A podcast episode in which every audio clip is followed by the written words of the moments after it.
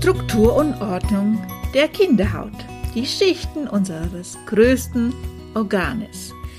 Herzlich willkommen zu einer neuen Folge des Podcastes Gesunde Kinderhaut, natürlich und ganzheitlich. Ich begrüße dich ganz herzlich. Ich bin Kerstin Hiemer, die Kinderhautexpertin. Ich unterstütze dich als Mama, damit du wieder die Kinderhautgesundheit mit dem fünf Säulen Kinderhautkonzept ganzheitlich und natürlich in den Händen hältst. Und heute besprechen wir einfach den Aufbau, die Struktur und Ordnung unseres größten Organes, der Haut.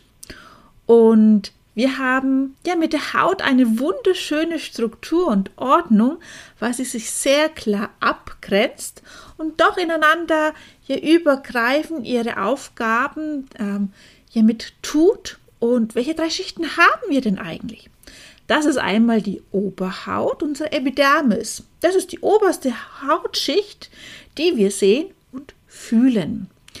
Dann haben wir unsere mittlere Hautschicht, die wird auch die Lederhaut genannt. So fühlt sie sich auch ein bisschen an, so ein bisschen derb, die Lederhaut, und wird auch ähm, in der Fachsprache Dermis genannt. Und unsere letzte Schicht ist die Unterhaut und es wird auch das Unterhautfettgewebe genannt. Das ist die Subcutis. Das ist die Schicht von unserer Haut, die zu den einzelnen Organen oder zu den einzelnen Knochen mit den Faszien und Muskeln mit übergeht. Gucken wir uns doch mal die einzelnen ja, Schichten und ich finde das sehr schön, weil sie wirklich, und das passt zu der Haut unwahrscheinlich gut, einzeln aufgeteilt sind. Unsere Epidermis, das ist unsere äußerste Hautschicht und sie kleidet komplett unsere ganze Hautschicht mit aus. Es ist so ungefähr die Grenze von außen und nach innen. Sie ist unwahrscheinlich eine, bildet eine gute Schutzbarriere, dass nichts eindringt an Keimen oder Fremdstoffen und sie besitzt auch keine Gefäße und keine Nerven. Die Epidermis, das ist die Hautschicht, die unterschiedlich dick auch sein kann. Zum Beispiel am Handrücken ist zum Beispiel die Epidermis auch sehr dünn oder äh, bei den Augenlidern ist die Epidermis sehr dünn, die Lippen, ähm, da ist es sehr dünn, auch die Epidermis. Und es gibt auch Stellen, wo sie viel, viel besser ist, wenn ich an die Handinnenfläche oder die Fußsohle denke, da ist die ähm, Epidermis viel stärker. Die Epidermis kann man sehr schön vergleichen, ähm, wie zum Beispiel bei einem Hausbau, ähm, wenn Stein auf Stein gebaut wird. So kann man sich auch die Epidermis vorstellen.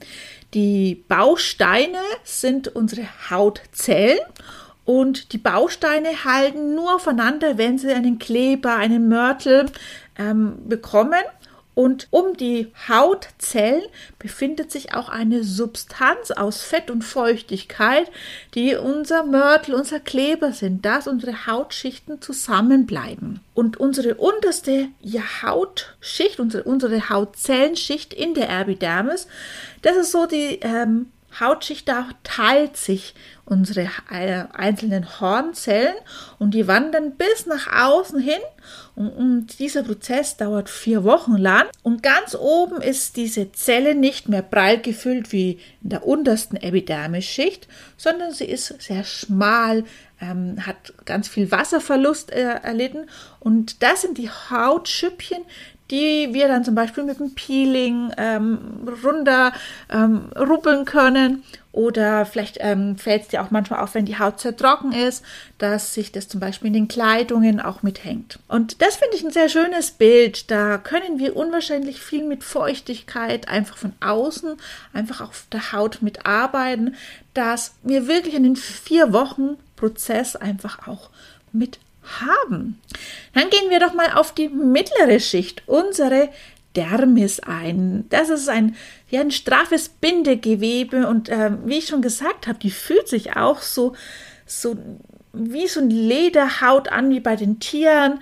Ähm, so ein gerbes Ledermaterial. Vielleicht kennst du das, wenn du eine Tasche oder eine Jacke vielleicht noch zu Hause hast. So fühlt sich auch diese Dermis an. In dieser Dermis haben wir ganz viel Leben, weil hier kommen wirklich ähm, die Talg- und die Schweißdrüsen sitzen hier zum Beispiel, die Haarfollikel. Hier kommen alle Gefäße und Nerven hier mit an. Also hier ist wirklich viel durchblutet auch und das macht die Dermis auch aus und die braucht ein gutes Stützgerüst, das sie wirklich aufrecht erhält. Das ist mit auch eine sehr dicke äh, Schicht auch mit und man kann das wie so ein Stützgerüst einfach auch sagen. Hier haben wir Kollagene und elastine Fasern, die halten unsere Haut aufrecht. Und das ist im Laufe des Lebens, wo die Kollagenen und elastinen Fasern einfach immer weniger prall gefüllt sind und da wird einfach auch die Dermis einfach auch wieder kleiner. Und was ich schon gesagt habe, hier haben wir ganz viel Leben in unserer Dermis. Ja, und äh, da wird sie auch versorgt. Das ist nämlich unser großer Vorteil, dass wir die Haut von innen heraus gut unterstützen können ähm, weil hier wirklich die Blutgefäße hinkommen, die Nervengefäße hinkommen.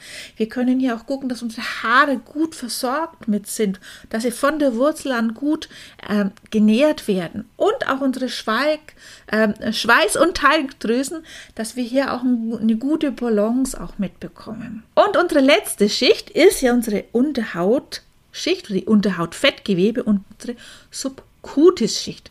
Und ich habe ja schon genannt, sie ist unsere Fettgewebeschicht. Hier ist wirklich unser Fett eingelagert.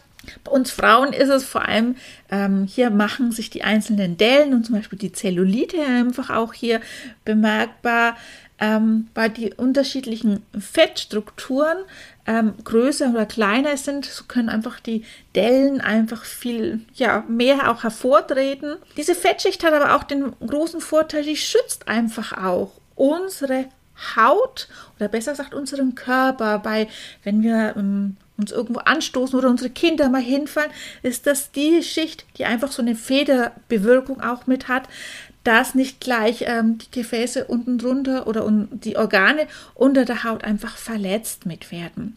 Und das ist wirklich diese Schicht, die hier übergeht ähm, zu den einzelnen Organen in Form von den Faszien, ähm, von ähm, Sehnen zu den Muskeln oder zu den einzelnen ähm, Skelettbausteinen.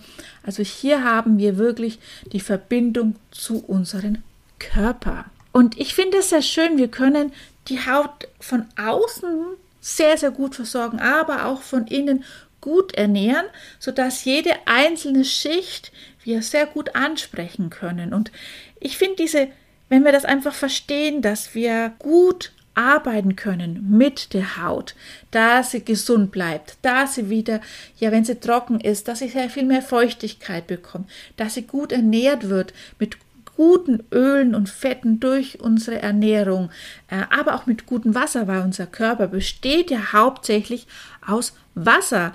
Da können wir, und wenn wir das Richtige einfach auch trinken und unsere Kinder auch trinken, können wir von Anfang an einfach auch gesund mitbleiben.